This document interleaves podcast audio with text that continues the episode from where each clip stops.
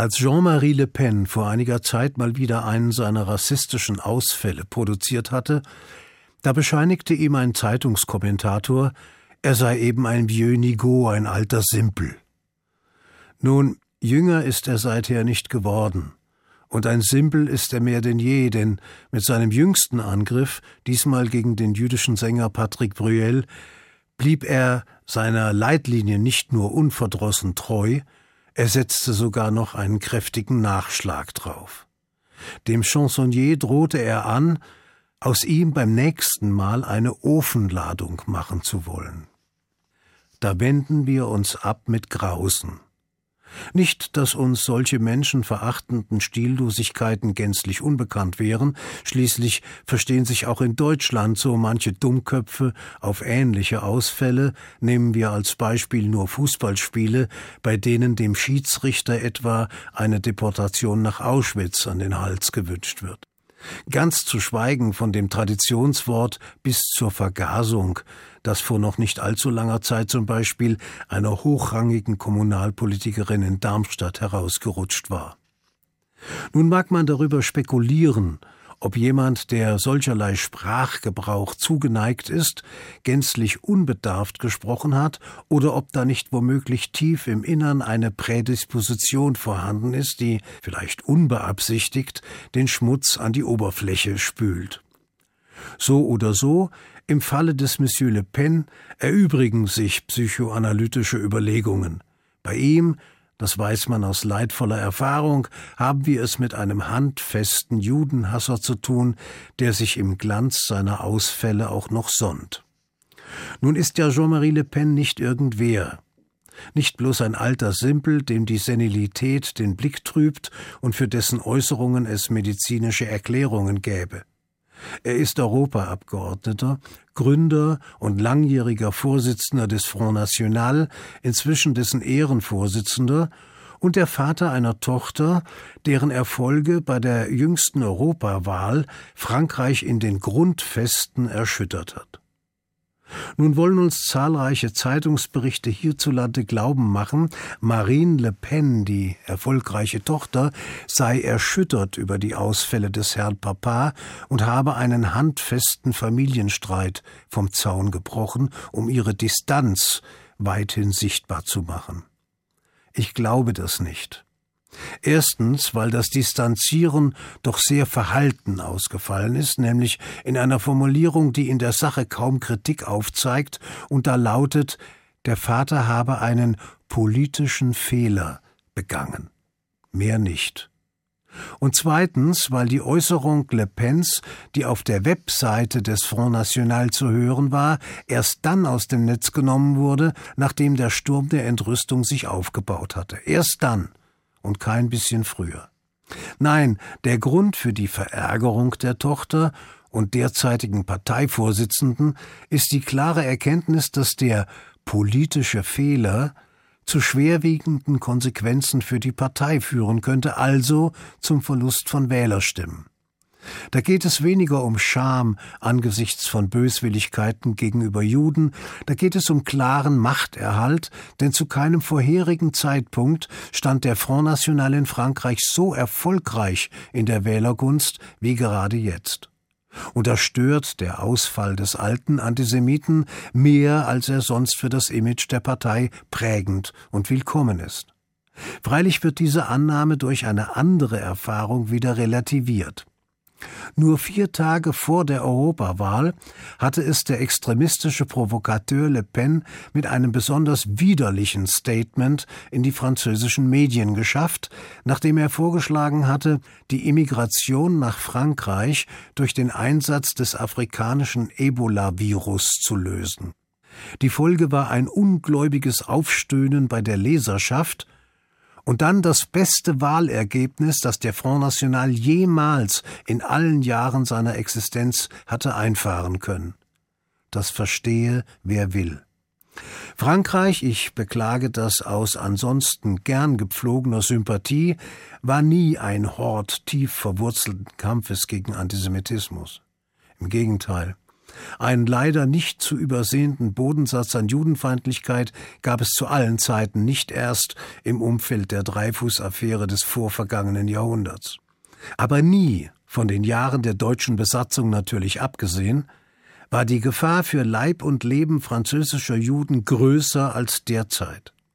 Anschläge auf Synagogen, auf jüdische Schulkinder, auf Juden mit Kippa nehmen zu und sprechen den markigen Worten Hohn, mit denen Präsident Hollande Widerstand gegen antisemitischen Terror verspricht. Es sind zumeist Zuwanderer aus arabischen Staaten, zu denen Frankreich traditionell seit Kolonialzeiten um ein besonderes Verhältnis bemüht ist, von denen Gewalt gegen Juden geübt wird. Was das Paradoxe der Situation einmal mehr dokumentiert. Denn Le Pen und seine Parteigänger hassen die einen so sehr wie die anderen. Nur hassen die einen zudem auch noch die anderen, was immerhin dazu führt, dass 73 Prozent der in Frankreich lebenden Juden bei einer Umfrage der EU-Agentur für Grundrechte angab, Angst vor Verbalattacken zu haben und 60 Prozent körperliche Angriffe befürchteten was wiederum der Direktor der Europäischen Agentur mit der Erkenntnis verband, es seien nun einmal die Länder mit großen muslimischen Minderheiten, in denen Juden Angst um ihre Sicherheit hätten. Die EU, so will es mir scheinen, hat offenbar eine ganz eigene Methode, um mit dem Problem des Antisemitismus in den Mitgliedstaaten umzugehen. Viele Jahre lang veröffentlichte sie auf der Webseite ihrer Agentur für Grundrechte eine sogenannte Arbeitsdefinition des Antisemitismus, mit der Regierungsvertretern und Polizeidienststellen konkrete Hilfe gegeben werden sollte, das Problem der Judenfeindlichkeit besser beobachten und identifizieren zu können. Seit einiger Zeit jedoch ist die Arbeitsdefinition verschwunden. Sie wurde von der Webseite der Agentur entfernt. Dies könnte zu der fatalen Fehleinschätzung führen, das Problem sei nicht mehr existent. Das Gegenteil ist zwar der Fall, aber man liest eben nichts mehr darüber auf der Internetseite der Grundrechteagentur.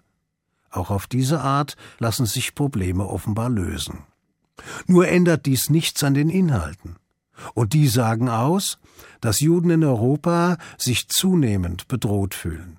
Nicht allein in Frankreich und Deutschland, ebenso in Belgien, Schweden, Ungarn oder Großbritannien.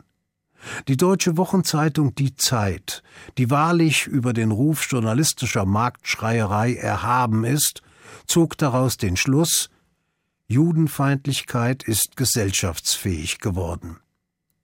Und Ralf Melzer von der sozialdemokratischen Friedrich Ebert Stiftung sagt, Deutschland hat ein Antisemitismusproblem. Judenfeindliche Einstellungen werden immer offener, dreister und weniger versteckt gezeigt. Das ist wohl leider wahr.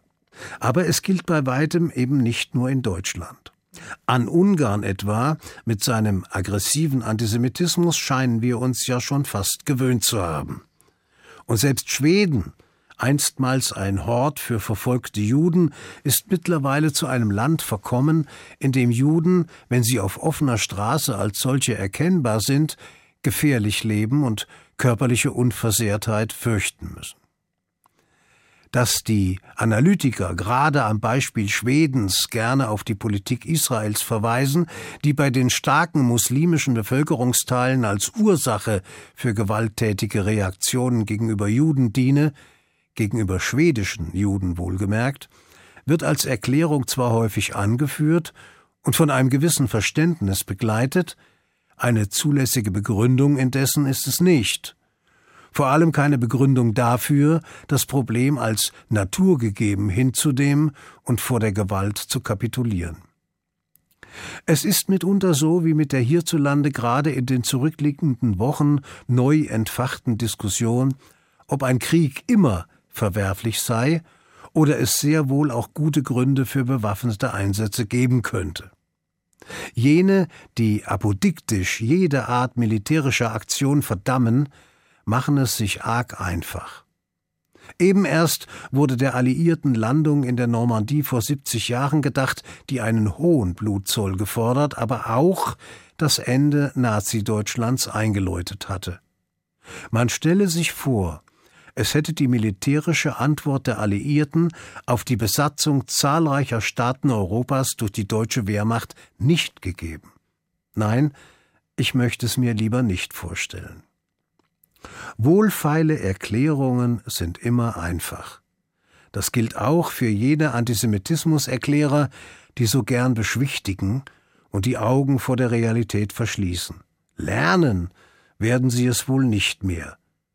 Sie wissen ja auch so schon alles. Ich wünsche Ihnen gleichwohl einen guten und geruhsamen Schabbat. Shabbat Shalom.